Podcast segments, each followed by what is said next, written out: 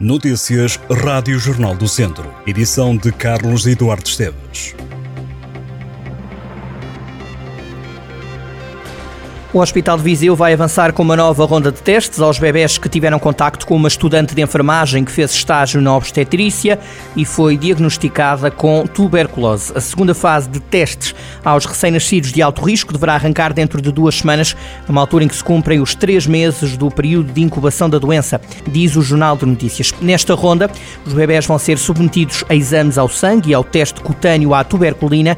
Deste grupo fazem parte 54 crianças que já foram submetidas ao exame clínico e fizeram raio-x ao tórax no serviço de pediatria.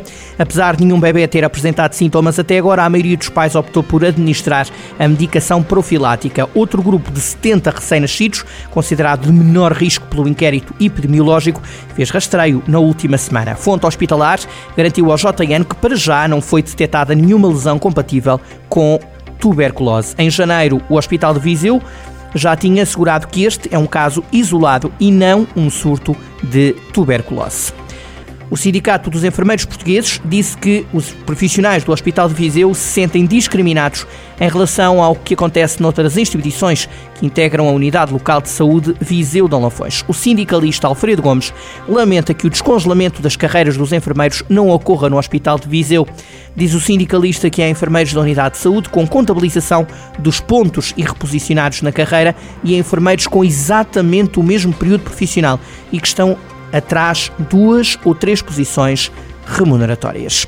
Os polícias da PSP, militares da GNR e guardas prisionais voltam a concentrar-se em vigília esta sexta-feira no Recio, em Viseu. A vigília está marcada para começar às oito e meia da noite desta sexta-feira. Elementos da PSP e GNR têm-se juntado em vigília desde dezembro último em Viseu. Em todo o país, militares, polícias e guardas prisionais lutam para reivindicar melhores condições de trabalho e exigem que o pagamento do suplemento de missão pago à Polícia Judiciária seja extensível às restantes forças de segurança. A petição por um tratamento condigno e paritário da PSP-GNR e também dos guardas prisionais está a circular na internet e junta mais de 24 mil assinaturas. A lista da CDU às legislativas em Viseu visitou recentemente a feira e o mercado municipal de Lamego. Os candidatos falaram com comerciantes e população nos dois espaços. A visita foi feita pelo cabeça de lista Alexandre Hoffman e pelos candidatos a deputada Isabela Almeida e Mariana Rodrigues, acompanhados pelo mandatário distrital Francisco Almeida. A coligação democrática unitária refere que o aumento dos custos de produção e a falta de apoios aos pequenos produtores foram alguns dos problemas que os comerciantes relataram.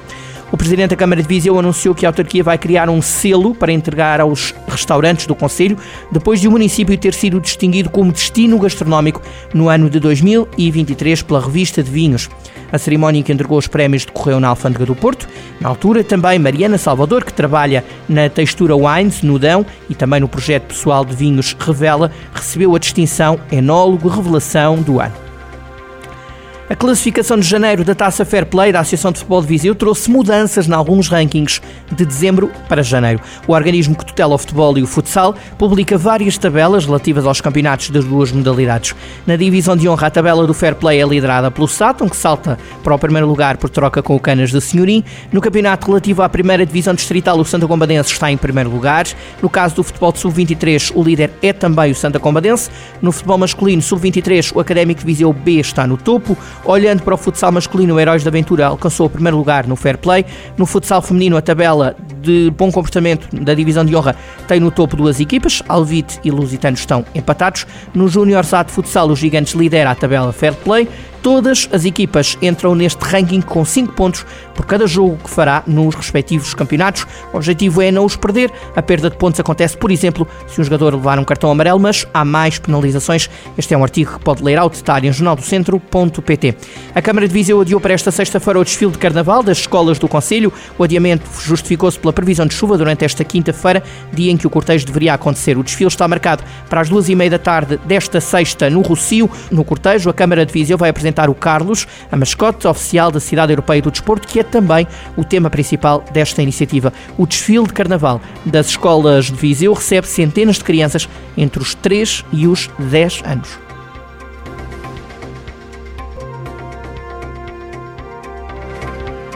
Estas e outras notícias em jornaldocentro.pt.